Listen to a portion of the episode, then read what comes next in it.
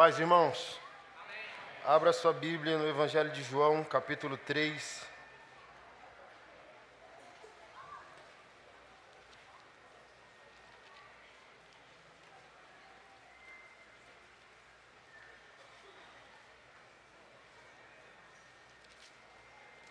Versículo 35.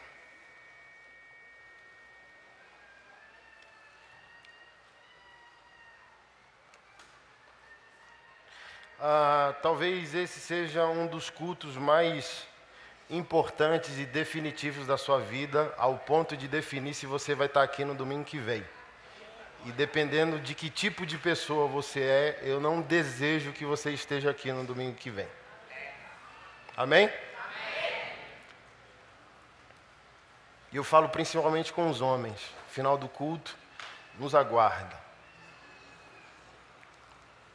Evangelho de João, capítulo 3, verso 35. O Pai ama o Filho e todas as coisas entregou nas suas mãos. Aquele que crê no Filho tem a vida eterna, mas aquele que não crê no Filho não verá a vida, mas a ira de Deus sobre ele permanece. E hoje o tema da nossa mensagem é justamente isso: a ira de Deus. Ah, uma redução. Teologicamente, nós chamamos isso de reducionismo. Foca-se no atributo, numa característica de Deus ou do Evangelho e se amplia aquilo como se a, aquela percepção, aquela visão, aquele foco fosse o absoluto de Deus. Mas é só um atributo de Deus. É como eu sempre explico aqui: está uma caixa de som sobre essa caixa a um ângulo de 360 graus. Cada um de nós que olhar para essa caixa vai ver ela de um ponto de vista diferente. Assim é Deus. E eu não posso achar que aquilo que eu estou vendo, do meu ponto de vista, ponto de vista é a vista de um ponto. Estou aqui, eu estou olhando para você. Estou vendo o rosto da irmã e vendo que ela usa óculos. Quem está atrás dela está vendo o cabelo, a nuca, o ombro mas não, não, não dá para. Nem eu vejo a irmã totalmente e nem você vê a irmã totalmente. Assim você. Assim é a nossa percepção sobre Deus. Deus é um todo. E hoje nós, como pregadores, reduzimos totalmente o impacto do Evangelho. A gente vai tratar aqui de alguns absurdos ah, que talvez até você mesmo creia. Um exemplo. Gravei algo hoje sobre a questão da pregação, o pastor ou o pregador da Bíblia de uma página só. Deus é amor, não julgueis. Só isso tem na Bíblia de algumas pessoas nos dias atuais. É Bíblia? É, está em algum lugar na Bíblia que Deus é bom, Deus é amor e não julgueis para que não sejais julgados. Mas a Bíblia tem 66 livros, de Gênesis a Apocalipse. Então eu não posso, do meu ponto de vista, e do meu ponto de vista, ver um versículo e eliminar tantos outros versículos nessa Bíblia toda que possa contrapor o que eu estou vendo. Não, ok, Deus é amor, mas aqui do outro ponto de vista está falando que Deus é outra coisa também. Porque quando a gente fala da ira de Deus, vocês acham que a gente está falando que Deus teve um ímpeto de nervosismo ou frustração. Está frustrado porque ninguém converteu e ele vai lá julgar a pessoa. Ou Deus ficou com raiva. Não, a ira é um atributo da perfeição de Deus. Está junto com amor, com justiça, com compaixão. É uma soma só. Então, quando Deus é amor, Deus está julgando. Quando Deus está julgando, Deus é amor. Quando Deus é compaixão, Ele é justo. Quando Ele é justo, Ele é compassivo. Só depende do foco. Por exemplo, se Deus estiver punindo um opressor, a gente acha que é falta de amor. Não, mas é amor pela vítima primeiro. Até que aquela pessoa que esteja sendo julgada dê uma resposta a Deus adequada, que convença a Deus. Como o ladrão da cruz. Os dois culpados. E era justo eles morrerem. Dimas, diz a história paralela, né? não existe na Bíblia que o nome dele era Dimas, mas a história paralela diz que era Dimas, Racionais fez um heavy, né? A Dimas o primeiro. a inauguração do paraíso com um ladrão. Mas aquele que estava sendo julgado foi absorvido porque deu uma resposta que convenceu a Deus. Olha, o meu crime é justo, tu és um inocente. Tem compaixão de mim por tudo que eu fiz. Aí o Senhor diz: Ainda hoje estarás comigo no paraíso. Então depende para onde você está olhando. Meu Deus, olha o inferno. Não, o Deus que é amor não pode estar tá botando as pessoas no inferno. Não, tire o olho do inferno e coloque os olhos na Nova Jerusalém. Deus está poupando alguém. Não é apenas Deus está punindo alguém. Deus está livrando a pessoa que deu uma resposta a Ele da pessoa que pode fazer mal eternamente a essas pessoas. É como um pai de família defendendo dos seus filhos de qualquer perigo do mundo. Então ele mura, blinda, compra uma arma, põe, põe grades, põe alarme. Então não é desamor para quem não pode entrar na casa, é amor para quem está dentro da casa. Então a gente não pode reduzir tudo a isso. Deus é bom, então o inferno não pode existir. Como assim? A morte precisa morrer, o diabo precisa ser aniquilado. Enquanto a morte for viva, Entendeu? O que, que a palavra diz? Ó oh, morte, onde está o teu aguilhão? Vencida foi a morte. Então Deus precisa vencer a morte. Deus precisa vencer o mal.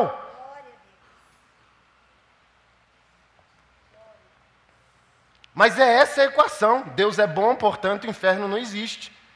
Aí uma heresia que nós chamamos de universalismo. No fim, esse Deus de amor perdoará todas as pessoas. Conversa, gente. Porque não são seus filhos, é os filhos dele.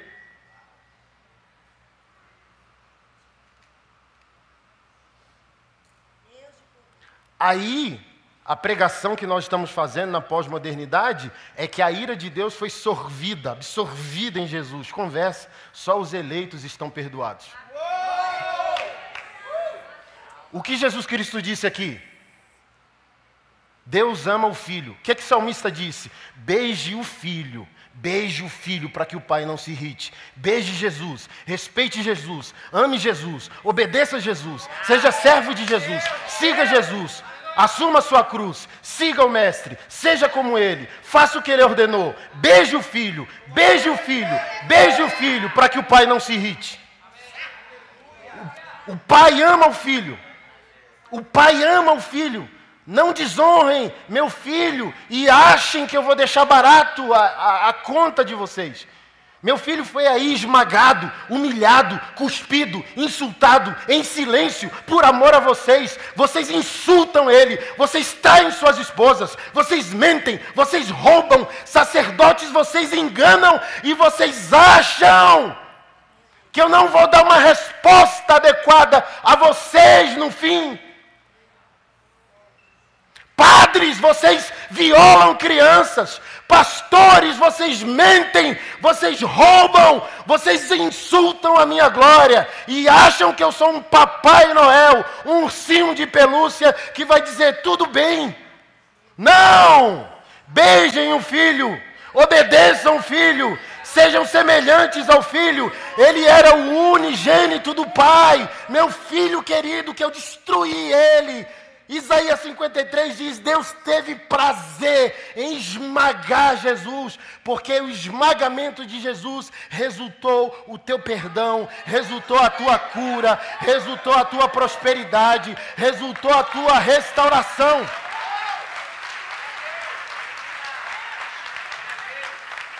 Deus teve alegria.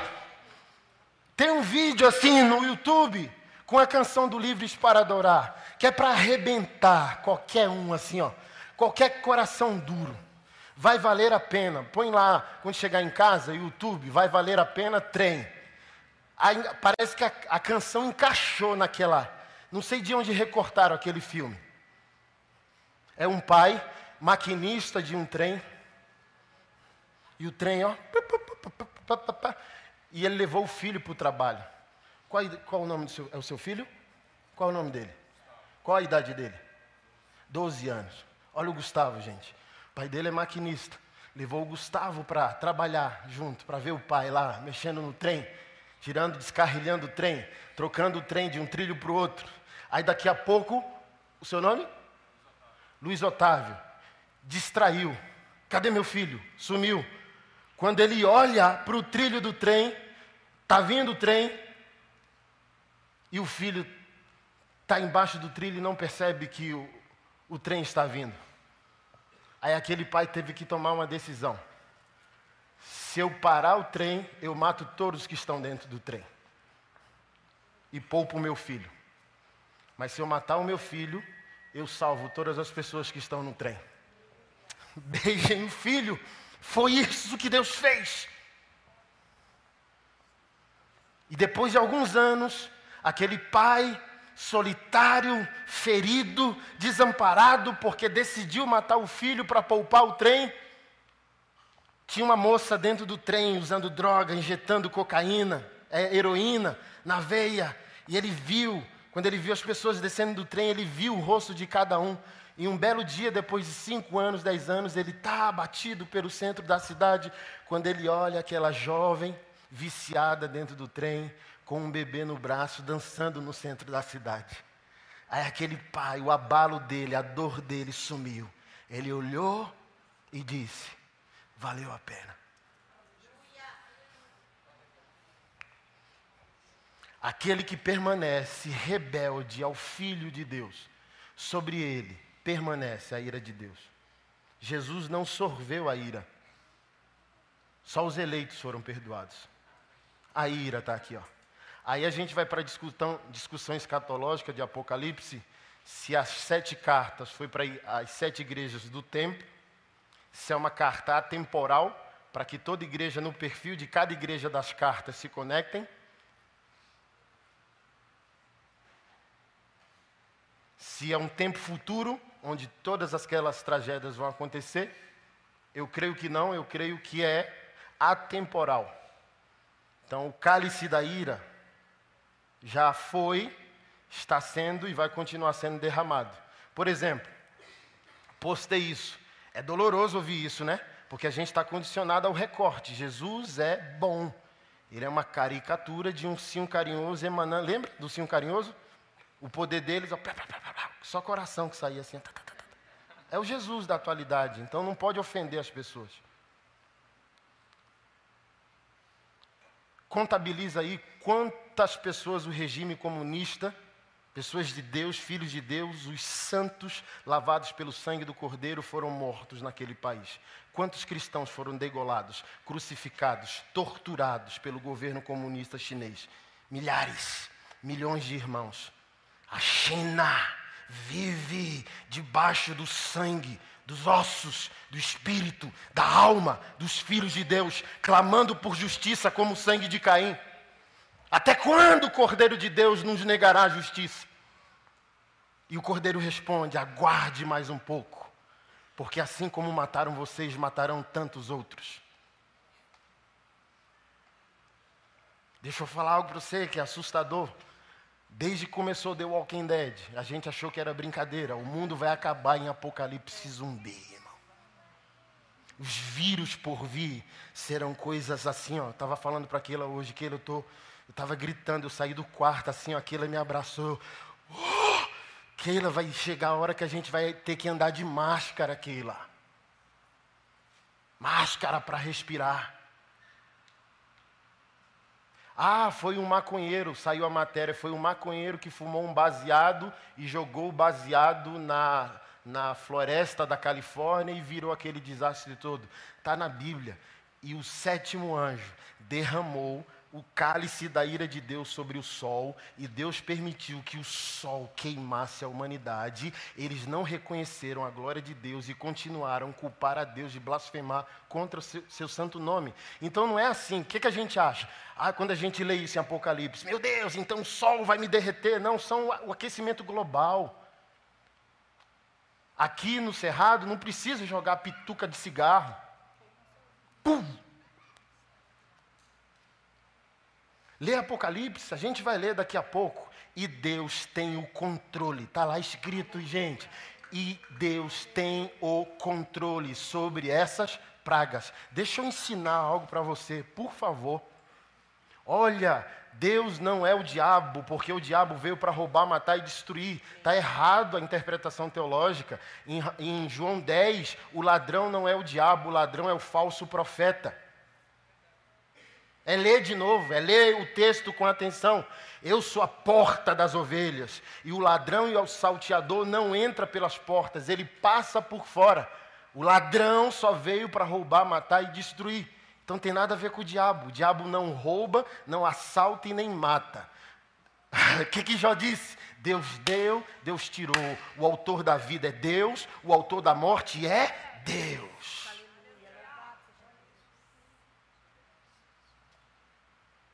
Porque senão é assim, ó, diabo me ajuda, entendeu? Então assim, ó, tem gente clamando para fazer chover e o diabo, não, não, vai, não, não quero não que chova. Vai ficar, não, vai, vai ser sol. Não, não foi Deus que destruiu, não. Então você acha que foi o diabo assim? Hoje chove, amanhã não chove. Deixa eu falar algo para você. O diabo é criatura, ele não tem autonomia nem no inferno. Não sei se você sabia, mas hoje você aprende. O diabo não atormentará ninguém no inferno. O inferno não é casa do diabo. O inferno é criação de Jesus para a punição dos anjos caídos e do ímpio que não nasceu de novo. Pastor amigo meu diz: o diabo perto de Jesus é uma moça delicada, entendeu? Está em Apocalipse dizendo assim, ó, e Deus juntou até transbordar o cálice da sua ira sem mistura e os fez beber diante dos anjos e do cordeiro. Jesus sentado assim, ó, olhando a condenação eterna dos ímpios.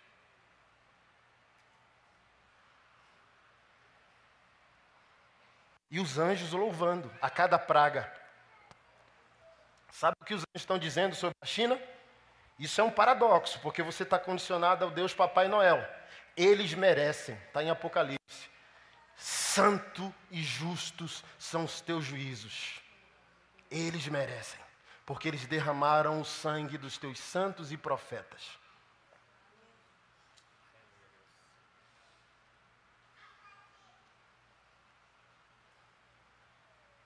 Ei, homem, se Deus não está poupando a China, você acha que Deus vai poupar você batendo na sua mulher? Traindo a sua mulher, seu maldito? Você acha? Beijo, filho. Se Deus não poupou os anjos, por que Deus vai poupar você? Se Deus não poupou o filho dele na cruz, por que você acha que ele vai poupar você?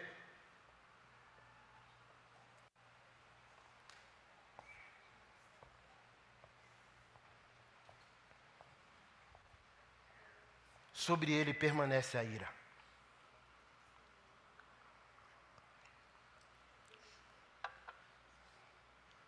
Mas não ache que o juiz é todo de ruim, porque se der uma resposta é só realinhamento, reposicionamento. Ei, homens, a partir de hoje, hoje eu vou começar, eu vou quebrar o celular de vocês. Ou vocês largam a mão dessa mão de Playmobil o mundo, olha o mundo, olha os sinais, Jesus está voltando. Jesus está voltando. Jesus está voltando. Você não vai ficar brincando aqui, eu vou destruir seu celular. Eu não consigo viver sem pornografia, pastor Anderson, eu vou ajudar você. Eu vou trazer meu taco de beisebol, que está em casa, eu chamo ele de Jesus. Eu vou destruir celulares aqui ao vivo nessa igreja. Ou você me mata, ou você converte ou a partir de domingo que vem você não vai aqui, você vai para outra igreja, para outro pastor mentir para você que você está indo para o céu, mas eu já falo para você: você me engana, você engana sua mulher, você engana a opinião pública, mas você não engana os olhos do eterno Deus de Israel.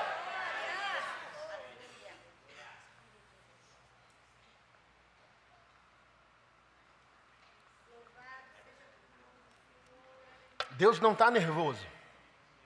Deus só é justo. Está rindo assim, ó. O que, que a palavra diz? Gente, para o Senhor, um dia é como mil anos, mil anos como um dia. Ele é tolerante com vocês, porque não deseja que nenhum de vocês pereça, mas cheguem ao arrependimento e pleno conhecimento da verdade. Então ele não está assim nervoso, ele está sentado rindo, dizendo: Vamos, gente. Gente, olha só, tem crianças na Ásia, crianças que são sequestradas, cerradas, meninas de 10 anos que são cerradas para virarem bonecas sexuais de homens maníacos, de homens tarados. Deep Web, ei, cara, acabou, acabou. Deixa eu falar algo para você. Acaba hoje sua fuga. Não tem essa conversa que a graça contabilizou esse boleto gigantesco que o mundo deve ao Senhor. Como que o Senhor vai perdoar crianças que foram sequestradas para virarem escravas sexuais de homens que endemoniaram-se, perverteram-se, nem gente é mais.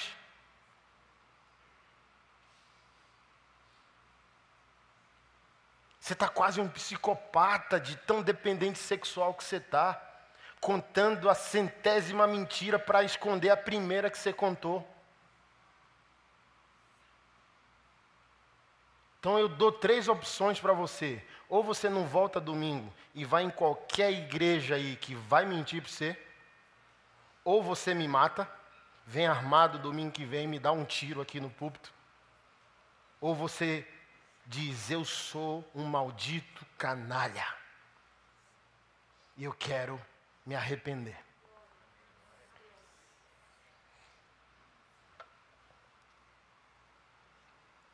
Chega. Nós temos que plantar igrejas, irmãos. Ouve seu pastor, ei homens, quem é homem aqui? Levanta a mão. Nós temos que plantar igreja, mas a mão que a gente deveria estar tá fazendo a massa, está masturbando. Os olhos que deveriam estar tá no autor e consumador da fé, está na pornografia. A mão que deveria estar tá levantando o muro está no rosto da esposa.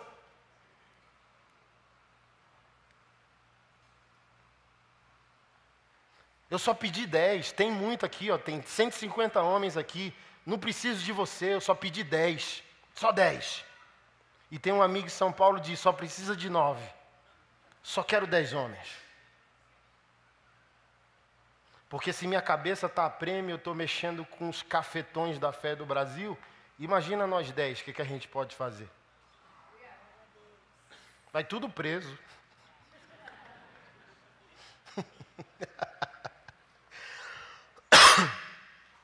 Homens fanáticos, John Kennedy falou. Estamos carentes de homens que o mundo possa chamar de fanático. A, a, gente elogia Lutero hoje, mas foi fanático na época. A gente elogia Calvino hoje, mas foi fanático na época. Hoje a gente elogia os reformadores, mas foi tudo maluco na sua época. Preso, expulso da cidade. Calvino foi expulso de Genebra, ficou oito anos proibido de voltar. Aí agora a gente, ai, Calvino. Ai, Lutero. E os padres querendo enforcar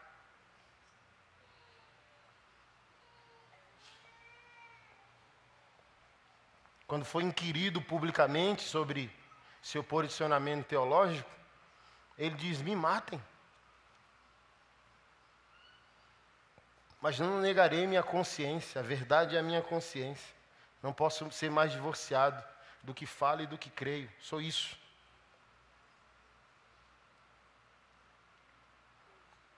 Aí você está aqui, só quero, só quero. Quer nada, você não quer nada. Só quero ver você, você não quer ver ninguém. Porque você sai daqui do culto e vai consumir pornografia.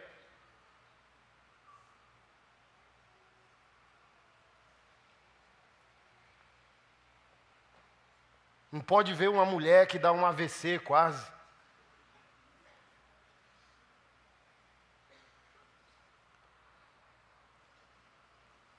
Se você não é fiel a essa mulher, seja ela sua namorada, sua noiva, sua esposa, quem disse que você tem culhão para morrer e viver por Jesus?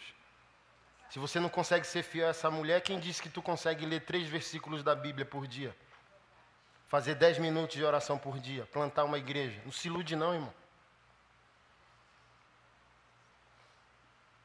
Não é um bom crente, não ama Jesus que não ama a esposa. É a mesma lógica que eu falo. Confrontei hoje um outro homem dizendo: Olha, onde tem um péssimo marido não tem um bom pai. O cara cheio de foto dos filhos, ó, quatro filhão, papaizão. Conversa. Onde tem um péssimo marido, sempre há um péssimo pai. Mas de selfie o cara é bom. Tem um pau de selfie? Tem um pai de selfie também. Aí é bom. 15, 15 dias, pensãozinha, shoppingzinho, pipoca, foto. Aí fica lá as namoradinhas. Ai, que pai. Com, ó. Vocês mulheres também não são gente boa com Jesus, não. Vocês ficam jogando o BO tudo na conta do homem. A pergunta é: vocês são quem vocês deveriam ser? Vocês honram o Senhor como deveria ser? Salomão diz que é melhor morar sozinho no deserto do que do lado de uma mulher goteira. A goteira é até método de tortura. Durante o dia, no barulho, você não percebe, mas se seu chuveiro estiver vazando, três horas da manhã, aquela goteirinha acorda você, sim ou não? Aí Salomão diz: se isso é você, mulher, imagina.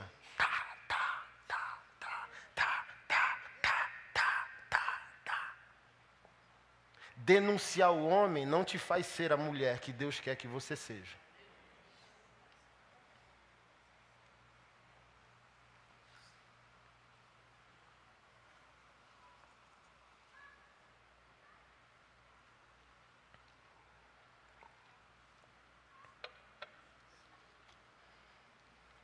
Apocalipse.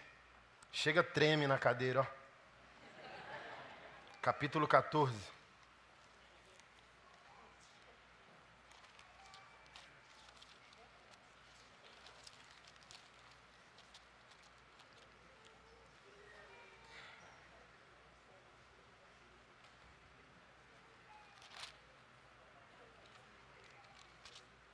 Verso 1.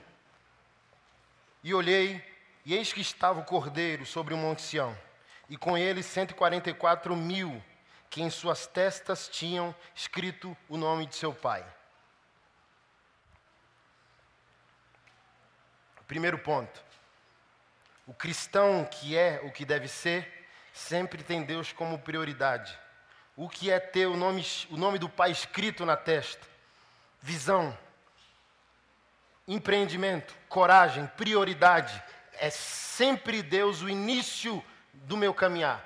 É sempre Deus. Deus é o primeiro. Deus é o primeiro plano. Deus é a primazia. Deus sempre em primeiro lugar. Eu não pago minhas contas para ver se eu honro Deus no final. Deus é o início de tudo. Ter o nome do Pai na testa. O Pai sempre. A honra do Pai sempre. A glória do Pai sempre. E esses escolhidos tinham o nome do Pai na testa. E ouvi uma voz do céu, como a voz de muitas águas. Verso 2 e como a voz de um grande trovão, e ouvi uma voz de arpistas que tocavam com suas harpas e cantavam um cântico novo diante do trono e diante dos quatro animais e dos anciãos. E ninguém podia aprender aquele cântico senão os 150 os 144 mil que foram comprados da terra. Esses são os que não se contaminaram com mulheres, porque são virgens. Estes são os que seguem o cordeiro para onde quer que vá. Estes são os que dentre os homens foram comprados como primícias para Deus e para o cordeiro. Aspas. Essa aqui não é a quantidade dos salvos, acho que é a testemunha de Jeová que diz que salvos no final só esses 144 mil. Aqui é uma uma, é, é um exército espartano, é uma elite de Deus, selecionado a dedo pelo Cordeiro. Eles são primícias do Senhor, são remanescentes do tempo final. Desistiram de tudo para ter o Cordeiro e o nome do Pai como prioridade. Cinco. Na sua boca não se achou engano, porque são irrepreensíveis diante do trono de Deus.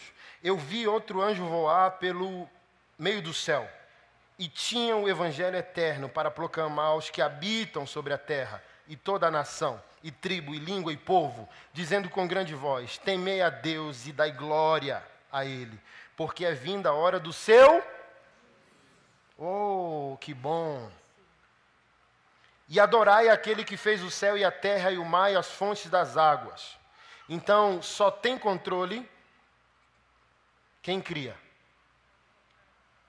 O diabo não criou. Ele não tem controle. Não, mas ele diz que é o príncipe desse século. Não, do espírito do século e não do mundo. Espírito do mundo. Cosmos, criação de Deus e o sistema do mundo. Então o diabo tem controle sobre o sistema do mundo, a maneira de pensar do mundo, mas não tem controle sobre o mundo.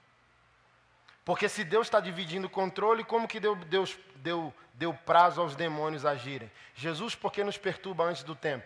Então, se o Senhor está revezando com o diabo, eu mando chuva, tu manda sol, eu mando fogo, tu manda enchente. Não. Deus criou, Deus tem controle, por isso que o mundo tem prazo. Por isso que o filho diz que o pai sabe as datas que ele estabeleceu para a sua glória, em sua virtude e só Ele sabe.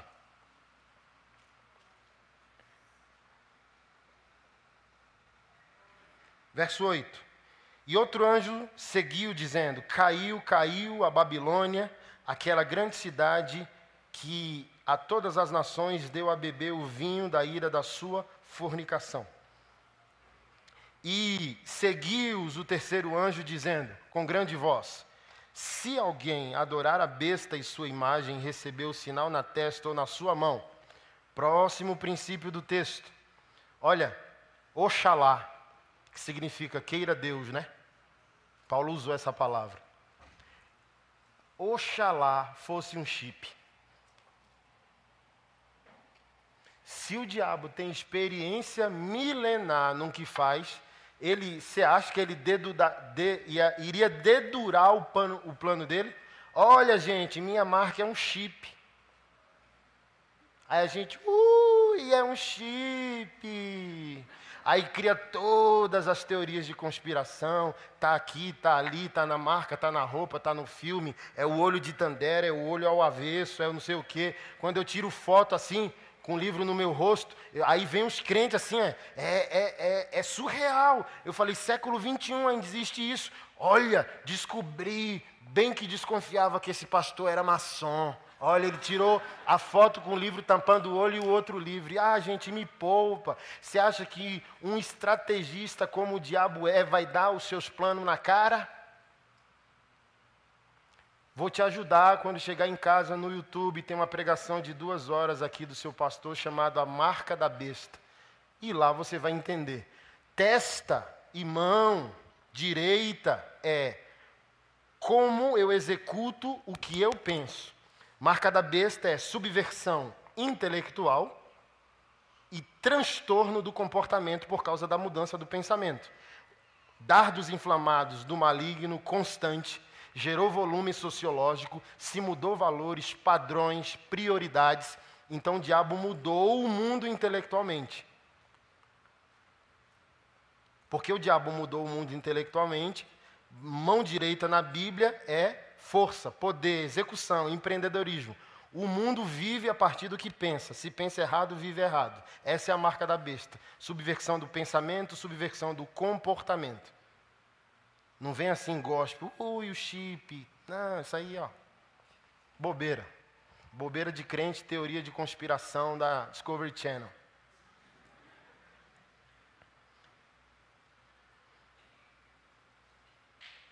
Verso 10. Também este beberá do vinho da. Do que, gente? Verso 10. Também este beberá do vinho da Olha, é Novo Testamento, sabia que Apocalipse fica no Novo Testamento? E o Novo Testamento é a nova aliança? Olha, gente. Que coisa! Mas Jesus não tinha resolvido a ira?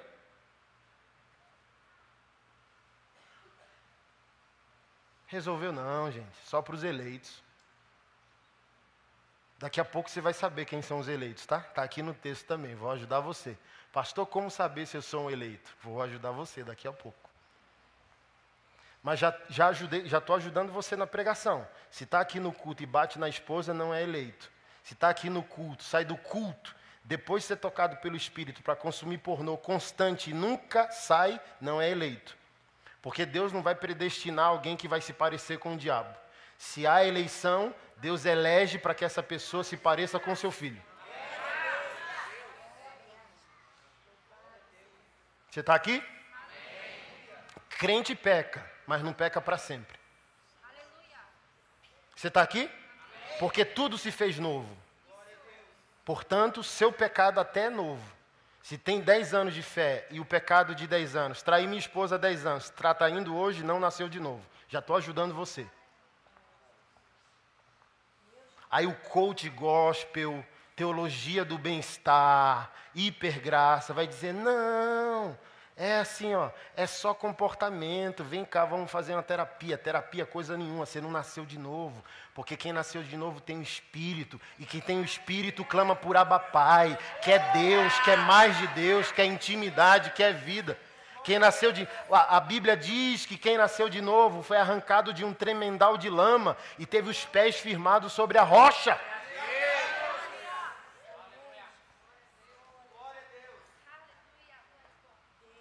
Jesus Cristo disse: Eu sou a videira, vós sois o, o ramos. Não precisa. Você já viu?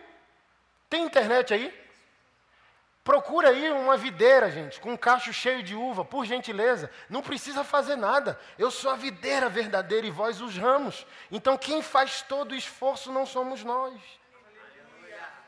Só ficar paradinho. Jesus, eu te amo. Jesus, eu te louvo. Ó. Paradinho e as uvas, ó que a pouco está cheio de glória, cheio de fruto, precisa fazer esforço moral nenhum. Não precisa ter performance, só precisa crer e responder em santidade e obediência. Ele te justificou, mas é tua responsabilidade se, te, se santificar. Não é ele que te santifica. São os atributos dele que santifica você. Mas é sua decisão a santificação.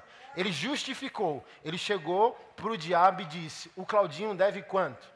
O rapaz é um boleto grande. Deixa eu ver. Me dá aqui.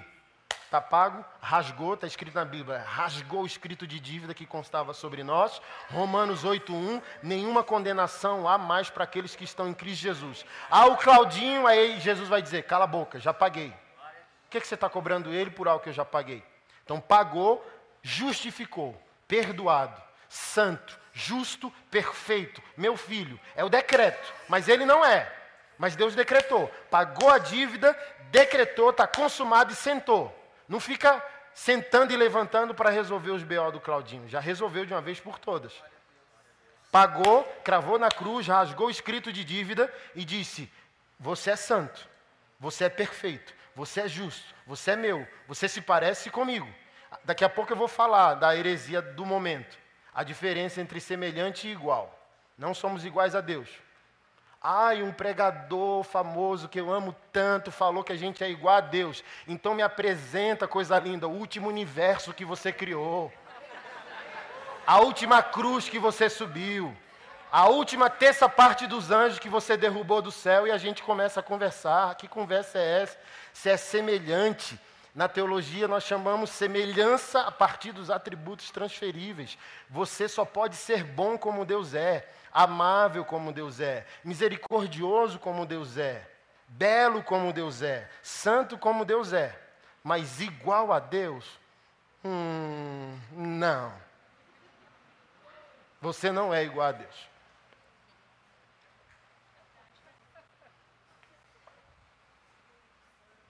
Olha aí! Olha aí! Eu sou a videira, Jesus é, é, o, é o complexo todo. Vocês são um ramo, e no ramo vem os cachos de uva. Não precisa fazer nada, paradinho. O que, que, que, que, que o ramo está fazendo ali? Nada só. É a videira que está drenando água, minerais, vitamina, adubo, ó. É a videira que está, ó, drenando vida, distribuindo vida para o organismo todo.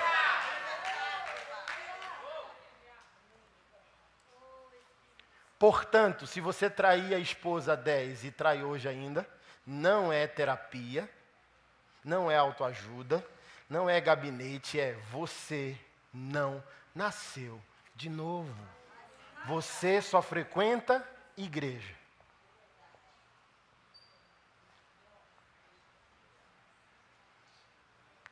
Mas é igual a Paulo, não estou falando isso para matar você. Ele diz: analise, pois, o homem a si mesmo e coma. Então eu estou sendo real para você dizer: eita, mas não é para morrer, não é para desistir, é parar de se enganar e tomar uma decisão.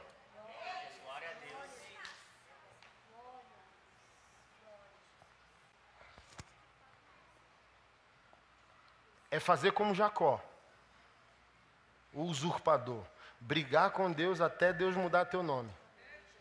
Assim, ó, se tem coisas que nunca se resolvem na tua vida, uma boa madrugada resolveria, entendeu?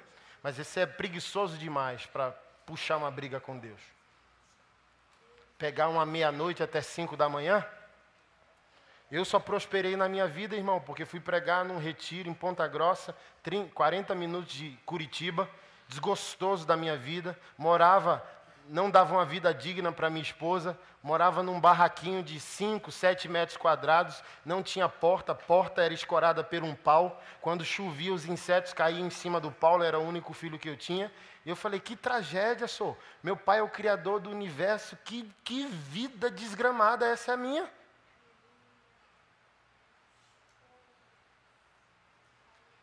E eu esperei todo mundo dormir no retiro e foi para o meio do mato. Eu falei: se Jacó pode brigar, Anderson também pode. Se um brigou, dois pode brigar. Se não se ofendeu com um brigando, não vai se ofender com dois brigando. E falou: ou eu morro naquele mato, você me mata lá, se o Senhor se sentir desonrado, ou o Senhor vai mudar a minha vida hoje. Eu acho que deu certo. Deus é viril e ama virilidade, entendeu? Ai, não sei, eu traio minha esposa, pastor, mas é porque ela não quer fazer o sexo do jeito que eu quero. Você é um. Ou oh, tem, tem senhoras de idade aqui. Não posso xingar você aqui na frente delas, em respeito a elas. Mas se tivesse só homem, você ia ver. O que, que eu ia falar para você aqui? Vira homem, cara. Está pedindo permissão à tua mulher para ser homem? Ah, eu só. Se ela. Se ela o quê, cara? Toma rédea, moço. Não vou pedir para levantar a mão para não complicar a vida de ninguém. Mas a mulher gosta de uma boa pegada na nuca, assim, ó. Reclama, reclama, rixosa, reclamona. Mas no dia que você bater a mão na mesa, ela já. Ela gosta de ver que você sabe o que você está falando. Para onde você está indo.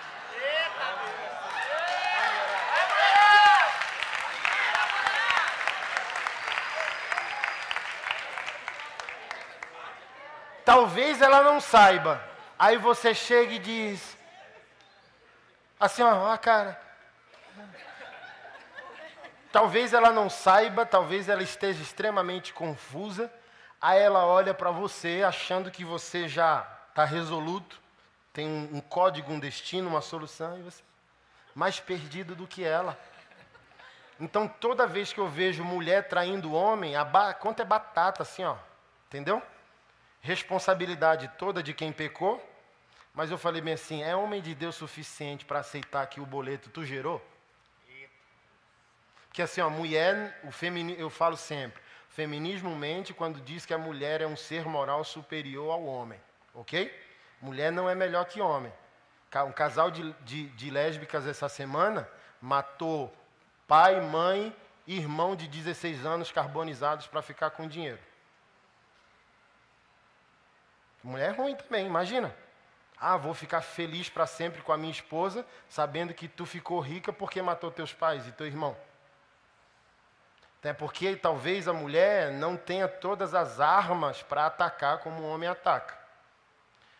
Mas o percentual não é comparativo, nem se compara. O mal que o homem faz e o mal que a mulher faz não é uma equação siamesa. Mulher faz o mal, faz mas nem se compara ao mal que o homem produz. Então, eu, eu tenho isso. A mulher não é superior. Erra. Mas, irmão, para a mulher errar, você tem que ser um. Doido para falar, mas tem senhoras de 70 anos aqui, irmão. Posso? Vou falar não. É. Nessa época de tantos inimigos, né? Tá gravado? Tá gravando? Vai pro YouTube. Ah, pra mulher aprontar contigo, cara. Tem que ser ruim. Tem que ser ruim. Machonaria a gente ensina a teologia da manga. Quem já foi no machonaria aqui? Quem lê entende. Quando vem assim, minha mulher me traiu, eu falo, como que você consome manga? Cortadinha no prato. Entendeu? Garfo e faca, não dá certo. Manga não é feita para garfo e faca. Quem já entendeu aqui o que eu quero dizer? Então, o primeiro adultério de mulher que eu resolvi foi em meia hora que eu resolvi. O marido nunca explorou, explorar no sentido positivo, o corpo da esposa em nove anos de casamento. Aí veio um cara, esposa música, cantora, veio um cara de Curitiba para gravar o CD dela na sala do apartamento do bonitão, fez a obra com a esposa dele. Mas foi macho, porque quando eu confrontei ele, começou a chorar e assumiu que a culpa é dela, mas ele gerou o boleto. Porque imagina, Freud diz que uma mulher sem orgasmo enlouquece.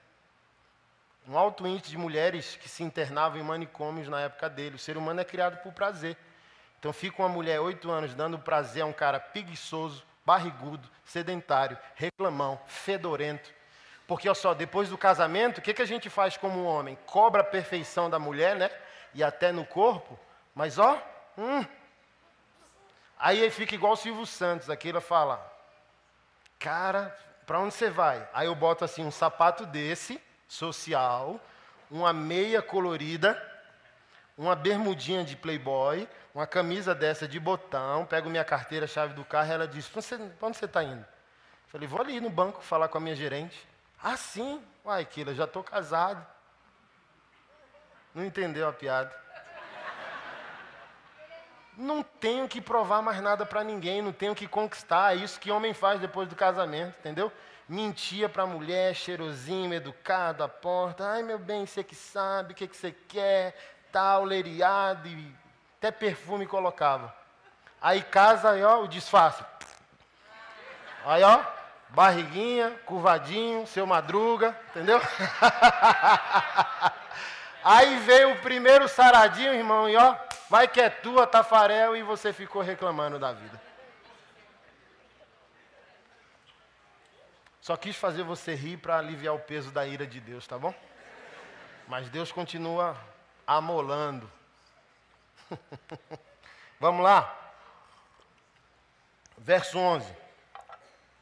E a fumaça do seu tormento sobe para todo sempre, e não tem repouso nem de dia nem de noite. Os que adoram a besta e sua imagem, e aquele que recebeu o sinal do seu nome, aqui está a perseverança dos santos. Aqui estão os que guardam os mandamentos de Deus e a fé em Jesus.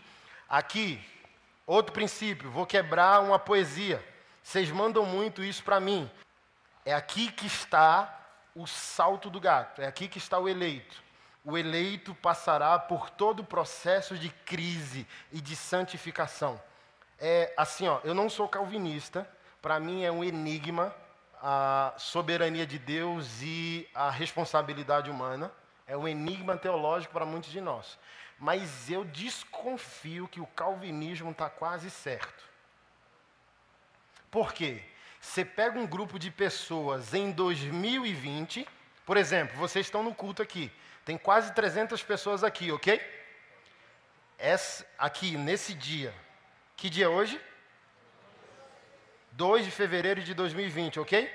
Daqui a 10 anos, 2 de fevereiro de 2030, nesse outro extremo da timeline, nem todos nós estará em Cristo, nem todos nós seremos santos, nem todos nós seremos a da ramos da videira. O que, que é isso? Seleção natural. Que o calvinismo chama de a perseverança dos santos. Existem os eleitos, existe quem Deus chamou. É comprovado que na timeline eles estarão no início e no fim. Eles passarão por toda a prova, quer prosperem, quer empobreçam, quer caiam, quer levantem. É assim, ó. Entendeu? Nem que ele vá baleado, a perna sangrando, arrancar a perna, o braço do cara, quando 2002 de fevereiro de 2030, ele será uma, um ramo da videira. Ele terá fruto, ele santificou, ele terá resultados, ele glorificará o Senhor. E olha que interessante, e aqui quando eu cito pessoas, não é para denegrir nem dizer que eu discordo, é só uma questão teológica, tá? Não é para expor o irmão, não, mas está muito equivocado. O novo, a Bíblia toda é porque o pessoal, eu falei isso hoje numa live. O problema dos pastores modernos, e é uma decisão que eu tomei de não ser, lê muito livro moderno, ou às vezes nem lê nada. É só assim, ó, se você perceber, ninguém abriu a Bíblia para fazer exposição a partir do verso. É só coisa solta que vem na cabeça, entendeu? Por exemplo, olha os que os pastores da, da graça estão falando. A graça é uma pessoa. Oh! Não! A graça é uma pessoa, a graça é Jesus. Não, não, não! A graça não é uma pessoa, a graça não é, um, é, não, não é Jesus, a graça é um favor de Deus, é um atributo do seu caráter estendido a nós. João disse: o Filho de Deus se manifestou cheio de graça e de verdade. João não disse se manifestou a graça numa pessoa. A Bíblia, o apóstolo Paulo diz que o cordeiro foi imolado. Paulo e Pedro o cordeiro foi imolado antes da fundação do mundo. A graça de Deus não começou no Novo Testamento. A graça de Deus não começou na cruz. A graça de Deus começou antes que ele fundasse o mundo. Ele, assim, ó, não pergunta. Paulo disse: não pergunta, cara. Só responde, só adora. Sim, ó, ele é o oleiro e a gente é o barro que ele está fazendo de vaso. Não pergunta muita coisa, não. Ah, então por que Deus criou sabendo que o homem ia pecar? Ó, assim, ó, finge de doido, moço. Deixa com ele. Deixa que quando a gente estiver com ele, ele dá o play no DVD gospel e explica para nós. É decisão dele, é soberania dele. Só reage, só adora. Mas a Bíblia diz que o cordeiro foi morto antes da fundação do mundo. Então a graça não começa em Jesus. A graça não é Jesus. Porque eles estão falando, mas manda eles falarem na palavra que a graça é Jesus, que a graça é uma pessoa. Olha que interessante. Essa é a perseverança dos santos, e aqui estão os que guardam os mandamentos. Como que a graça eliminou os mandamentos? Como que a graça anulou os princípios? Ô louco, cachoeira! Não! É por isso que está difícil.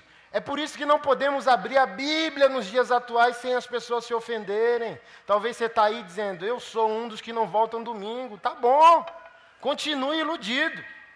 Mas a Bíblia diz que o Senhor está molando o arco, vai mirar em você, se você não é nascido de novo. Porque você não beijou o filho.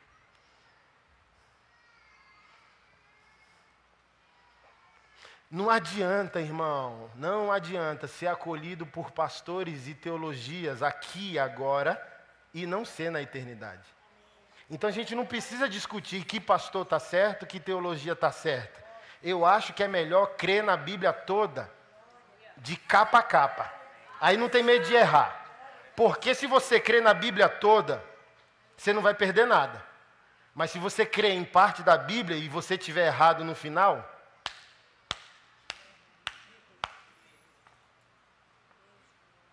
Deu ruim.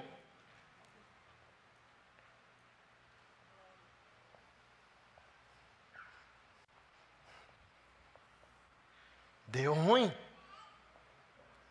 Ah, não, acho não, isso aqui eu acho um Deus muito nervoso. Gente, a Bíblia diz que os olhos de Jesus é como chamas de fogo. Ô oh, louco, que o sim carinhoso tem olhos pegando fogo.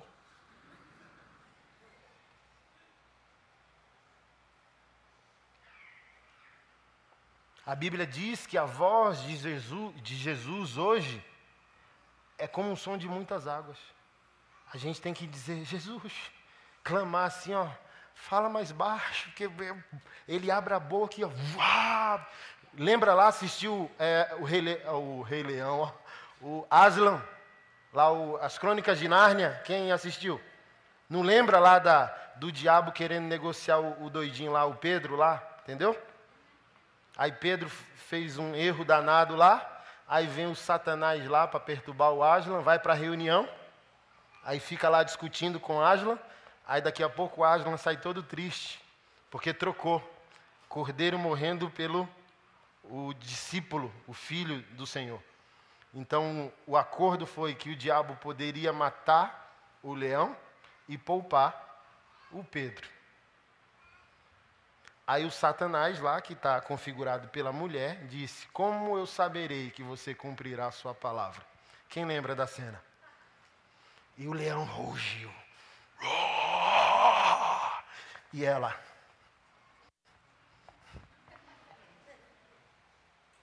Estamos dando moral demais para o diabo.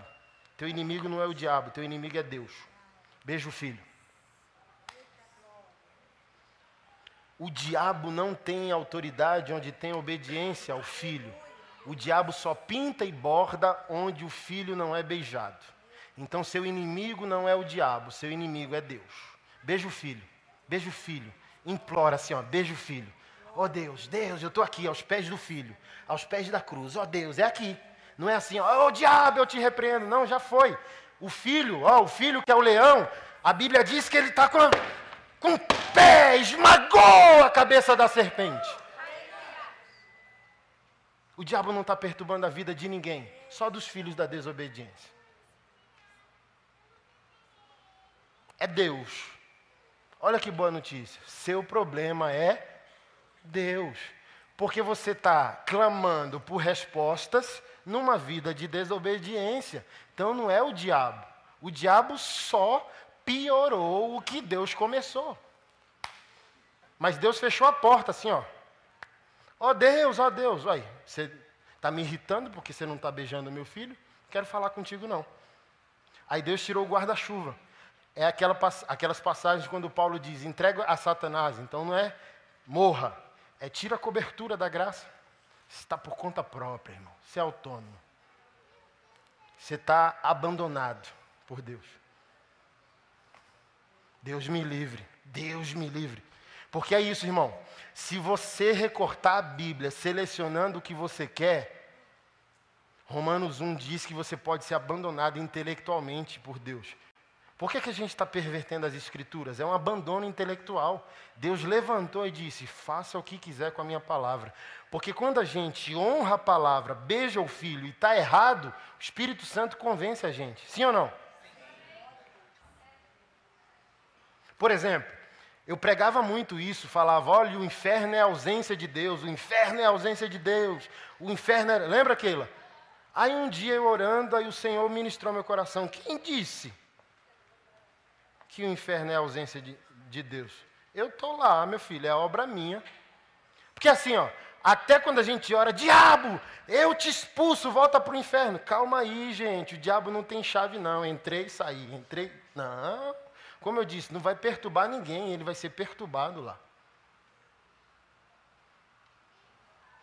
Não, meu filho, eu estou ativo no inferno, presente com a minha ira. A minha exclusão do inferno é a minha misericórdia, é o meu perdão. Meu perdão não estará presente no inferno, mas eu estarei lá, assistindo. Porque está ali, ó. Ele transbordou o cálice da ira e disse: Vocês vão beber sem mistura, assim, ó. É tão amargo, é tão amargo. Olha só, é Bíblia. O pastor Jacques ajudou a gente dizendo: quando há nomes não é metáfora, metáfora é figura de linguagem. Quando Jesus fala histórias e cita nomes, ele está falando de uma realidade. Diz que havia Lázaro e o homem rico. E o homem rico em tormentos, no inferno. E vendo Lázaro, o pobre, dizendo ele recebeu humilhações em vida e você riquezas em vida. O cara que estava no inferno disse: Deixa eu voltar para evangelizar. Não Aí Jesus, não existe missões no inferno. Se a tua parentela não creu em vida, não vai crer em morte. Não, não tem evangelismo no inferno. Manda Lázaro molhar o dedo dele na língua e colocar na minha. Irmão, o tormento é tão terrível que o cara está dizendo que um pinguinho de cuspe da língua traria alívio. Não é ruim ficar com sede? Multiplica por 10 mil. É isso que não vai ter no inferno sofrimento, sede sem possibilidade de refrigério. E depois a segunda morte, que é a aniquilação eterna. é tão bom ver a cara de medo dos filhos de Deus. Você está assim, ó, tem alguns assim ó, na cadeira. É hoje. A palhaçada acaba hoje. É medo, pastor? É, é medo. É medo, sim. É medo, sim. Eu quero que você saia desse culto aqui de medo. Toda vez que você pensar levantar a voz para sua esposa, trema. Sabendo que os olhos de Jesus não vai ser. Ai. Entendeu? Pegando fogo, dizendo: Como você ousou fazer isso com a minha filha? Quem é pai aqui, levanta a mão. Quem vai negociar com o agressor de sua filha? Tem algum covarde aqui que vai assim, ó, oh, você bateu na minha filha, você violentou minha filha, eu queria aqui comprar um pastel para você, um caldo de cana e a gente fazer uma terapia aqui junguiana, freudiana, blá blá blá. Não. O pai arrebenta com quem mexer com a filha. Medo, medo, medo mesmo. Porque às vezes o amor não nos livra de todas, mas o medo nos livrará. Porque os mandamentos não foram anulados na graça. Porque você não tem consciência e não quer decidir por ela. Então vai no pavor mesmo, assim, ó. Jesus vai te pegar lá na curva. Aí você, eita. Quantos pecados eu desisti por medo? Não foi por consciência. Porque você tem motivos você está sozinho, aí potencializa tudo. Ninguém vai ver, ninguém. Olha, olha, eu viajando o mundo, sozinho, às vezes cansado, às vezes não deu tempo de orar, não deu tempo de ler a Bíblia, vulnerável. Eu acho que eu não sou fácil de cair, mas, por exemplo, não ligo TV em hotel. Não ligo em casa, não sei com que, Netflix, não ligo. Que, que eu não ligo? Não estou interessado e também não quero correr risco de nada. Chego, entro, ligo o ar-condicionado, guardo minha mochila e tibum na cama. Tomar banho de manhã, só para prevenir. Medo. Porque assim, ó, um vacilo hoje não compensa um dano eterno. É a minha tese, não sei qual é a sua. Pecar é bom. Não vem com esse papo que pecado não é bom, sou. Onde que pecado não é bom? O único pecado que não é bom é uma briga e pá, pá, entendeu? Mas o resto, pecado é prazer, por instantes, mas não compensa um remorso, um arrependimento eterno. 13. Eu ouvi uma voz do céu que me dizia: Escreve, bem-aventurados os mortos que desde agora morrem no Senhor. Sim, diz o Espírito, para que descansem dos seus trabalhos, as suas obras o seguem. Parêntese, nada do que você está fazendo para o Senhor é em vão. Se você foi escolhido, você ah, persevera como um santo. Se você persevera como um santo, o Senhor disse que os seus trabalhos descansam junto com você, suas obras seguirão você. Tudo que você fez, quer seja bom, quer seja grande, seja pequeno, o Senhor trará uma recompensa para ti. 14: E olhei, e eis que uma nuvem branca, e assentado sobre uma nuvem semelhante ao filho do homem, que tinha sobre a sua cabeça uma coroa de ouro, e na sua mão uma foice aguda. E o outro anjo saiu do templo, clamando com grande voz ao que estava sentado sobre a nuvem: Lança a tua foice e ceifa, a hora de ceifar te é vinda, porque já a colheita da terra está madura. E aquele que estava sentado sobre a nuvem meteu sua foice na terra, e a terra foi cegada. E saiu do templo que está no céu outro anjo, o qual tinha uma foice aguda. E saiu do altar outro anjo, que tinha poder sobre o fogo. E clamou com grande voz ao que tinha foice aguda, dizendo: Lança tua foice aguda e vidima os os cachos da vinha da terra, porque as suas uvas já estão maduras. E o anjo lançou sua foice à terra e vindimou as uvas da vinha da terra e atirou-as no grande lagar da ira de Deus. E o lagar foi pisado fora da cidade, saiu sangue do lagar até os freios do cavalo, pelo espaço de mil e seiscentos estádios. Eu vi outro grande e admirável sinal nos céus: sete anjos que tinham as sete últimas pragas, porque nelas é consumadas a ira de Deus. É aqui que está o enigma. Apocalipse é futuro, Apocalipse é passado, ou Apocalipse é uma linha contínua? Eu sou que Apocalipse é a linha contínua. Aconteceu, está acontecendo, irá acontecer até Jesus e o homem maligno, o anticristo, surgir. Eu vi como um mar de vidro misturado com fogo, e também os que saíram vitoriosos da besta e sua imagem. Lembra que eu falei? Os perseverantes, perseverança dos santos é: eu venci o valor intelectual do mundo, eu venci o comportamento do mundo, perseverei, permaneci. E do número do seu nome, que é o número da besta, na pregação que eu falei para você, eu explico. O número do homem, diz João em Apocalipse, que é o 6, e o número da besta é 666. O que isso significa? É a nossa humanidade caída, potencializada ao máximo do hedonismo. É o humanismo centralizando todas as coisas em nós e destronizando o Cristo de Deus. O espírito do anticristo não é uma banda de black metal cuspindo sangue pela boca. O espírito do anticristo é a gente caricaturar Deus, falando que Deus é amor e perdão. Se Deus é amor e perdão, o mundo não tem débito. Se o mundo não tem débito, Jesus morreu em vão. Então Jesus não é o Cristo.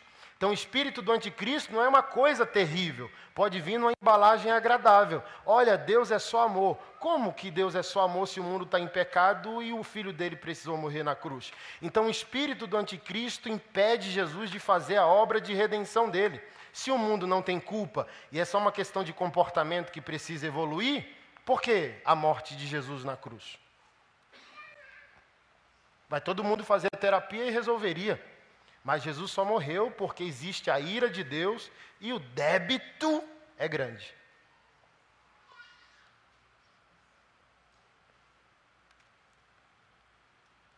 Qual o verso aqui?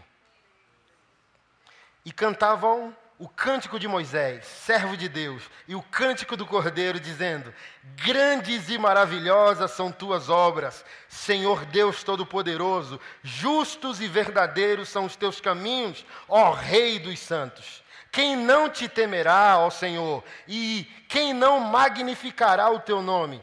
Porque só tu és santo, por isso todas as nações virão e adorarão diante de ti, porque os teus juízos são manifestos. E depois disso eu olhei, e eis que o templo do tabernáculo do testemunho foi aberto nos céus. E os sete anjos que tinham as sete pragas saíram do templo vestidos de linho puro e resplandecente, e cingidos com cintos de ouro pelos peitos. Um dos quatro animais deu aos sete anjos sete taças de ouro, cheias da ira de Deus, que vive para todo sempre. E o templo encheu-se com a fumaça da glória de Deus e do seu poder, e ninguém podia entrar no templo até que se consumisse as sete pragas dos sete anjos. E ouvi vinda do templo, uma grande voz que dizia aos sete anjos: Ide, derramai sobre a terra sete taças da ira de Deus. E foi o primeiro anjo e derramou a sua taça sobre a terra e fez uma chaga maio maligna nos homens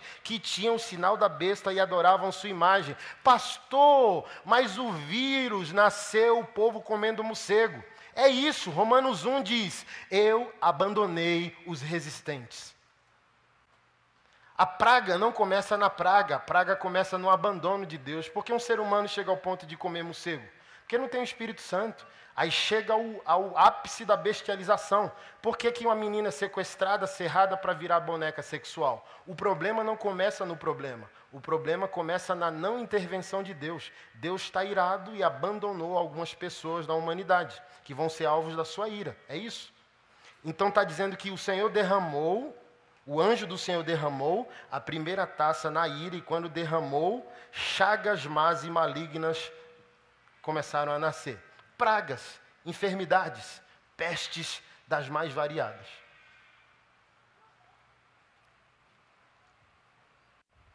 E o segundo anjo derramou a sua taça no mar. Mar também na Bíblia significa multidão. Sabe quantos milhões de habitantes tem a China? Hum, quantos tem no Brasil? A China é quase 10 vezes maior que nós. 1,4 bilhões. Então, talvez o mar, sendo multidão, por isso que eu sugiro a você que talvez, nem sei falar o nome do vírus, coronavírus, é? é. Não é um morcego apenas. É Deus dando play. O enter. O segundo anjo derramou sua taça no mar, cima da multidão, que se tornou em sangue como de um morto, e morreu no mar toda alma vivente. E o terceiro anjo derramou sua taça nos rios e nas fontes das águas, que se tornaram sangue. Eu ouvi o anjo das águas que dizia: Justo és tu, ó Senhor, que és, que eras, e há de ser, porque julgaste essas coisas. Visto como derramaram o sangue dos santos e dos profetas, também tu lhe deste o sangue a beber, porque disto são merecedores. E ouvi outro do altar que dizia: Na verdade, ao Senhor Deus Todo-Poderoso, verdadeiro e justos são os teus juízos. E o quarto anjo derramou a sua taça sobre o sol, e foi-lhe permitido que abrasasse os homens com fogo. O aquecimento global é um sinal da ira de Deus, coisa linda. Uh, gente.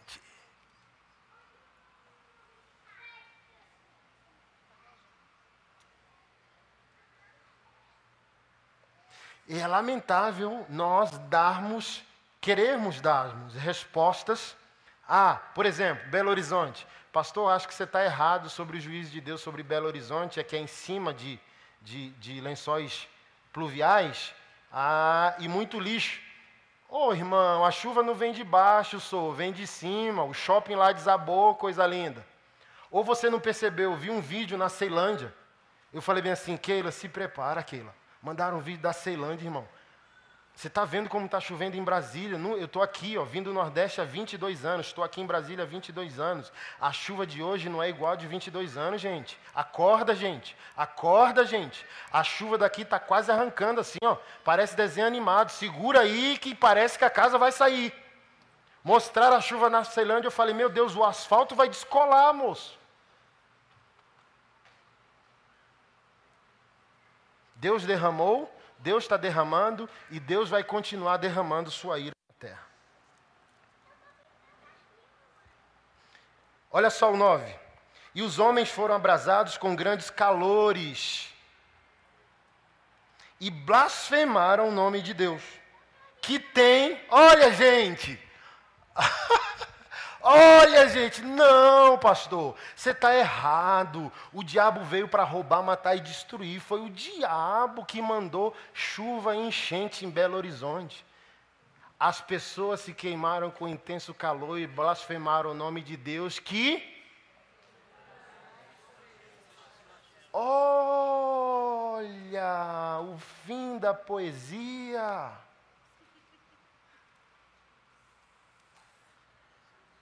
Deus possui autoridade sobre os sinais, sobre os elementos da natureza.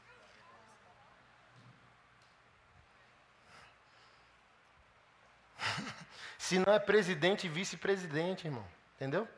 Aí Deus fala: estou cansado, vai aí, diabo. Aí o diabo assume: não, voltei. Não, passa.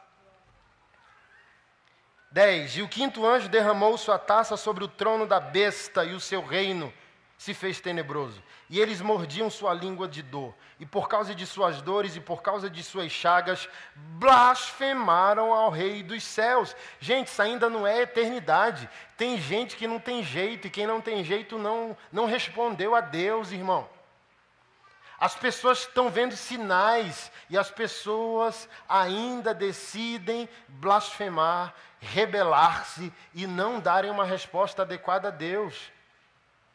Eu estava lendo hoje Jeremias no voo, a... e Jeremias disse: a dureza de coração é a ira de Deus sobre eles, falando sobre nós pastores. Não, não é.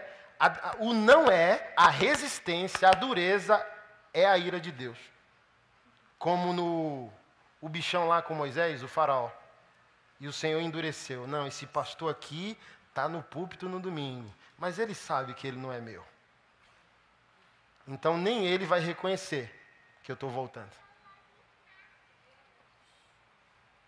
Não responder a Deus pode ser dureza do teu coração, obstinação, mas pode ser o próprio Deus que está tão assim, ó, transbordou o cálice da ira que fala: pode ficar isso, você não tem mais jeito, você é evangélico.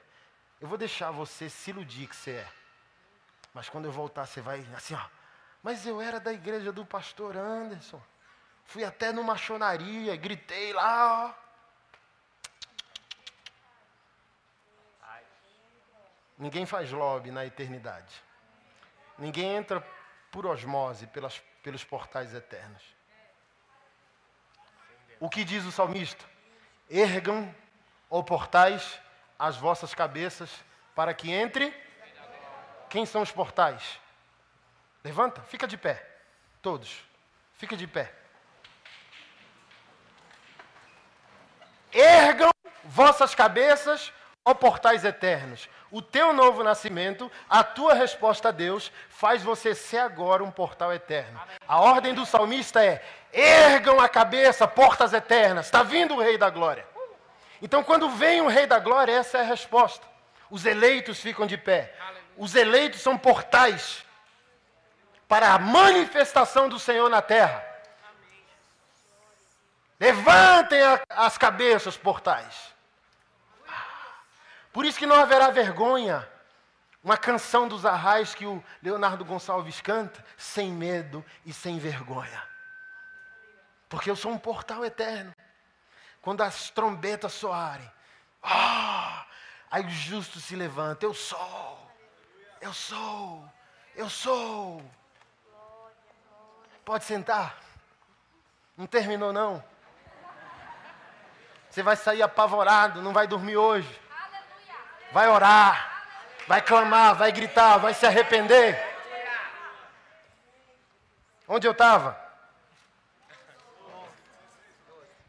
Doze. E o sexto anjo derramou sua taça sobre o grande rio Eufrates, e a sua água secou-se para que se preparasse o caminho dos reis do Oriente, e da boca do dragão, e da boca da besta, e da boca do falso profeta, vi sair três espíritos imundos, semelhantes a rãs, porque são espíritos de demônios, que fazendo milagres vão ao encontro dos reis da terra e de todo o mundo para congregar para a batalha daquele grande dia do Deus Todo-Poderoso.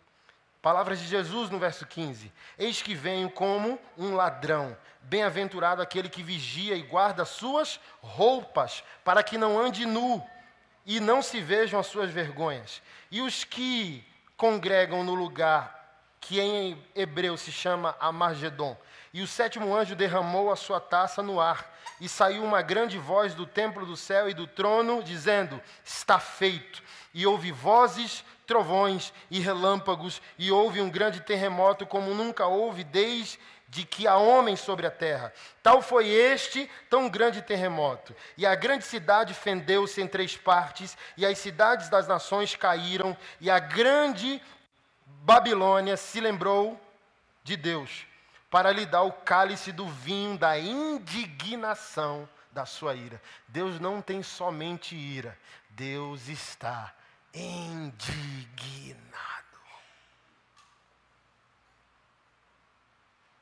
Quantas crianças foram mortas? Quantas crianças foram abusadas? No Novo Testamento, no livro de Hebreus, a Bíblia diz que o derramamento do sangue de Abel, que era um justo, um eleito, falava.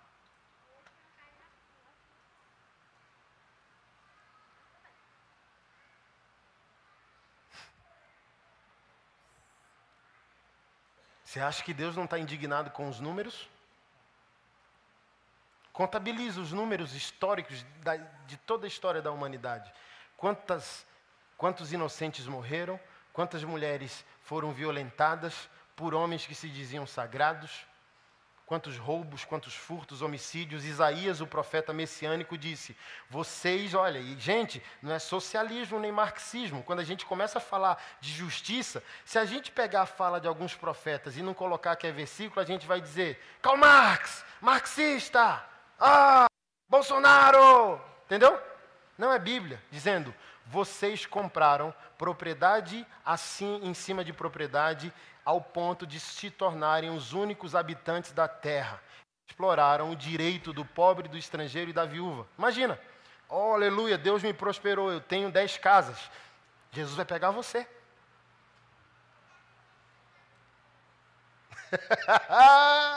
é Bíblia.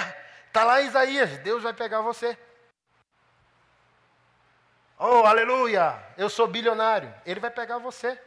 Quando, quando ele voltar, ele vai dizer: imprime esse extrato aí. Que eu quero ver o que é meu, o que é teu, o que é nosso. Quero saber não só o que eu fiz na tua vida, eu quero saber o que eu fiz através dela.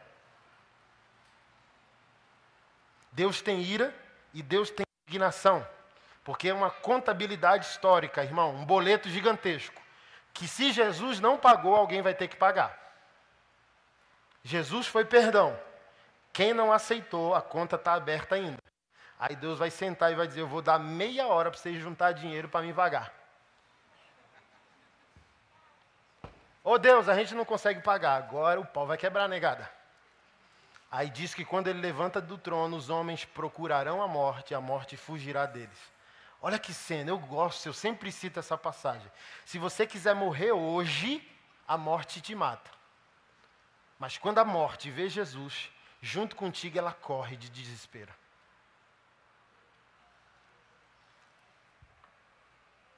Verso 20, para a gente encerrar. E toda a ilha fugiu, e os montes não se acharam, e sobre os homens caiu do céu uma grande saraiva pedras aproximadamente do peso de um talento. E os homens blasfemaram de Deus por causa da praga da raiva, porque a sua praga era muito grande. Que sol dos infernos, a gente diz. E não suspeita que é um sinal de Deus para o nosso arrependimento.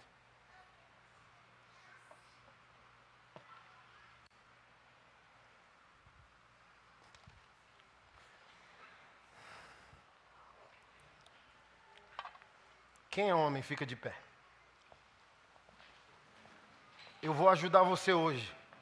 Eu poderia aqui fazer um apelo hoje para quem tem culpa vir aqui, mas é exposição demais. Se está aí com a esposa, talvez ela vai chegar em casa e vai dizer: Que boleto é esse aí que eu não sabia que estava aberto? Então vou ajudar você. E eu vou chamar todos os homens aqui à frente. Se não tem boleto, glória a Deus. Vamos plantar a igreja. Pastor, quero ser um dos dez. Tem boleto? finge que não é contigo. Tu já vai estar ajoelhado aqui e já pede, os, clama pelo sangue. Jesus, me cobre e rasga esse boleto que está aberto. Mas a partir de amanhã, eu não aceito mais palhaçada vinda de mim nem de ti. Eu não quero uma notícia que, que um de vocês se masturbou. Eu não quero uma notícia que vocês gritaram com uma namorada sequer. Eu não quero notícia que vocês estão de flerte em rede social. Eu ia quebrar um celular hoje. Nem sei onde está o camarada. Eu vou poupar você hoje, crendo que domingo que vem ninguém vai me falar nada. Mas deixa eu falar para você, eu já estou sabendo. Então, domingo, você me mata, ou você não vem mais para a igreja, vai para uma, uma igreja coach para mentirem para você, ou você se arrepende. Mas se domingo eu souber, eu, eu quebro sua cara e quebro seu celular. Eu vou dar. Eu vi um pastor curar um cara com tapa na fuça. Se um pastor curou, dois cura. Porque às vezes é isso. Você está assim porque você nunca sentiu o peso da mão do homem na sua fuça. Você nunca teve pai. E se eu chegar a esse ponto é porque eu te amo. Vou dar um tapa na tua fuça dizendo: Eu não quero que você vá para o inferno. E vou amar você, abrir minha casa para você, ajudar você. Aqui eu não estou punindo você, eu estou dando esperança. Pastor, eu quero, eu abro a minha casa, abro minha mesa, eu abro a minha garrafa de café para você. Mas acabou. Acabou, cara. Acabou. Bota para fora porque também ninguém sabe o que mudo quer. Ô pastor, minha situação está tão grave, eu já passei por isso. Eu não estou aqui cantando de santão e perfeitão quando eu era solteiro, antes do casamento. No, no, no noivado, no namoro. Espremi aquela muitas vezes na parede, sou. Chorei muito de arrependimento igual você. Antes dela, me masturbava 10, 15 vezes por dia de chorar, sem sentido. Maluco da cabeça. Estou aqui. Então não estou falando que estou falando para destruir você, não. Como um dia eu dei um basta, eu quero que você dê um basta hoje. Acabou. Acabou. Qual a palavra que eu tenho no coração? Anderson, plantação de igreja. Assim, ó, Deus me pediu minha agenda desde o ano passado. E agora é impossível de ter agenda. Você está tá nas minhas redes sociais, ninguém me chama mais, irmão. Eu comecei a terceira guerra mundial com a igreja brasileira. então, mesmo que eu quisesse ter ministério fora da Vivo por Ti, hoje é impossível, porque igreja nenhuma vai me levar. Então eu vou estar aqui, eu vou estar aqui. Providência de Deus para você. Por isso que acaba hoje. Eu quero, pastor. Eu quero. Eu quero. Tem jeito, irmão. Davi, disfuncional do jeito que era, foi um homem segundo o coração de Deus. Abre é, Mateus 1 e vai ver a genealogia. Ali é a família do Senhor. Já falei isso para você aqui, né? Só tem gente que não presta, só na família de Jesus. Tá Davi, tá Raabe, a prostituta que, que isso quer dizer para nós na Bíblia? Não precisa ser perfeito, só precisa ser sincero com a cruz. Franco, fui eu. Fui eu. Tem esperança? Tem, tem esperança. É uma frasezinha motivacional, né? Mas enquanto a vida haverá esperança. Porque só estou cantando essa pedra no mundo, senhor. Não posso ter homem de verdade nessa igreja, não, é? Que tristeza, moço. Estou vendendo masculinidade pelos poros, pelo Brasil. Aí eu volto para a igreja e descubro que você está de fuleiragem no WhatsApp, fuleiragem no Instagram, conversinha com mulher casada, nudes, cara, nudes. Que quando eu, eu nem sei, eu acho que eu estou ficando velho demais, nudes. E às vezes até o Bilal desse tamanho, tu tem coragem de mandar um nudes para uma garota, para passar vergonha. Nossa, achei que era até alguma coisa que presta. Que ridículo, cara. Que ridículo. Um homem adulto, um homem marmanjo, mandando pênis por rede social. Deixa eu falar algo para você, irmão. Esse vício que você está em pornografia e masturbação, ô irmão, cuidado. Cuidado, cara. Que amor é esse que você tem por si mesmo, que não larga seu negócio? Acabou. Acabou. Se rende ao Senhor, joga o lixo aos pés da cruz e vamos produzir resultado. Jesus merece. Tenta olhar, dá um 360 e olha para essas mulheres e crianças que estão aqui ao seu redor. Esse povo precisa de você, herói. A gente precisa abrir igrejas no Brasil todo. Essas mulheres precisam de você. E às vezes você está com a mulher do seu lado assediando sua irmã da igreja. Essas mulheres que estão aqui é para ser protegidas por nós. Essas crianças que estão aqui é para nos terem como referência moral. Não é para essas mulheres estar aqui e estar tá correndo perigo como corre no mundo, cara. Acorda, cara. Não podemos ser dentro da casa do Senhor a mesma coisa que somos fora são nossas irmãs.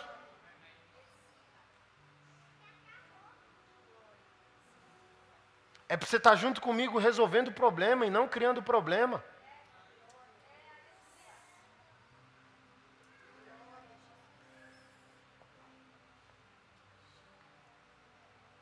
Decepcionando Jesus, cara. Já pediu sempre. E às vezes não é fraqueza, não. É que você viciou já. Você está psicopata já, cara. Assim, ó, você ficou mal.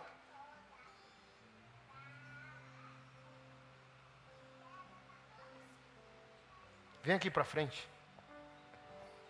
Se ajoelha aqui diante do louvor que nós vamos proclamar ao Senhor. E que as mulheres se levantem e intercedam por nós. Estendam sua mão para cá. Essa não é uma igreja de traidores, Senhor. Essa não é uma igreja de homens viciados em pornografia, Senhor. Essa não é uma igreja de homens viciados em banalidade, Senhor. Essa é uma igreja de homens que carregam sua cruz. Essa é uma igreja de homens que amam o Cordeiro. Essa é uma igreja de homens que amam a cruz. Essa é uma igreja de homens que temem a Deus. Essa é uma igreja de homens que são pais, de homens que são maridos, de homens que são exemplos, de homens que inspiram confiança e não medo não somos uma igreja de homens que levantam suas mãos para agredir uma mulher. Porque o rosto de uma mulher não foi criada para a nossa mão, foi criada para o nosso beijo, foi criada para o nosso abraço e carinho. Esses homens estão diante de ti. Nós abençoamos os nossos homens, Pai. E pedimos ao Senhor que levante um exército nessa igreja de homens santos, de homens incendiados pelo teu poder, de homens incendiados pela tua palavra, de homens que não usarão suas mãos para pornografia, mas usarão as suas mãos como medicina, como bênção, como cura. Nós te amamos, Jesus. Nós te louvamos, Jesus. Nós somos teus. Nós somos teus. Nós somos teus, Jesus. Nós somos teus, Jesus. Louvamos o teu santo nome. Louvamos o teu santo nome. Louvamos o teu santo nome. Louvamos o teu santo nome. Ergue esses homens. Ergue esses homens. Ergue esses homens. Ergue esses homens. Levanta esses homens para a tua glória. Levanta esses homens para a tua glória. Levanta esses homens para a tua glória. É o fim. Hoje é o fim da morte, é o início da vida, é um novo ciclo, é um novo tempo. Ser louvado, ser adorado, ser exaltado, ser engrandecido. Nós te amamos, Jesus. Nós te louvamos, Jesus. Somos teu, Senhor. Te amamos, Senhor. Te amamos, Senhor. Te amamos. Queremos amar os nossos filhos. Queremos amar os nossos irmãos. Queremos amar a tua igreja. Queremos amar o teu povo. Queremos amar o teu povo. Aleluia. Olhem para mim, vocês.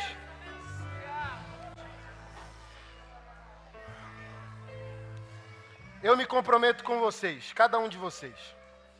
O culto vai acabar hoje, cada um de vocês vai deixar nome e telefone ali. Mas eu não vou aliviar você. Não vou aliviar. Vou discipular você, vou orar com você, vou caminhar com você. Talvez eu crie um programa, programa semanal, principalmente aqui quem está casado e está zoado, irmão, fedido, barrigudo, sedentário. Vamos fazer esporte toda semana. Que não tem, irmão. Postamos isso essa semana. John Wesley comia bem, malhava, viveu até os 87. Chegou a ser vegetariano. Não tinha vícios destrutivos. Spurgeon, um homem santo, um dos maiores nomes da história do cristianismo, gostava de fumar igual uma cratera. Fumava muito. Morreu de gota piorada pelo o tabaco aos 54 anos de idade. E os, os teólogos dizem: Spurgeon fumou para a glória de Deus, querendo quebrar o preconceito. Amém, faz parte. Não é pecado. Não está escrito não fumareis, tá? Então não posso usar a Bíblia para proibir você de fumar. Quer fumar? Fuma. Mas vai morrer. Está aqui? Então, saúde é resistência. E a partir da resistência podemos fazer missões. Podemos evangelizar. Podemos plantar igreja. Podemos ser como Wesley. Irmos até os 90 com resistência no corpo. Então não vou aliviar você. Não vou tratar você como vítima. Vou dar na sua cara se for necessário. Você é um pai para você, mas não peida na farofa. Não brinca com meu tempo. Eu tenho uma esposa, três filhos e uma obrigação mundial com a igreja do Senhor. Não me zoa, não mente para mim. Põe a merda toda que você está vivendo, que você está fazendo em cima da mesa. Quando eu ligar para você, quando eu mandar você falar, cobrir pela boca de ninguém o que você fez. Eu quero que você jogue a sujeira toda na mesa. Você está aqui? E hoje nós fazemos um pacto com Cristo. Nós fazemos um pacto com essas mulheres. Olha para elas, ajoelhado mesmo. Eu prometo ser para vocês, para a igreja, para os nossos filhos, para as mulheres da sociedade. Medicina e não veneno. Que Deus me mate. Que Deus me mate. Que Deus me mate. Se eu estiver mentindo, Deus vai matar você se você desistir. Fica de pé. Prepare a sua oferta e o seu dízimo.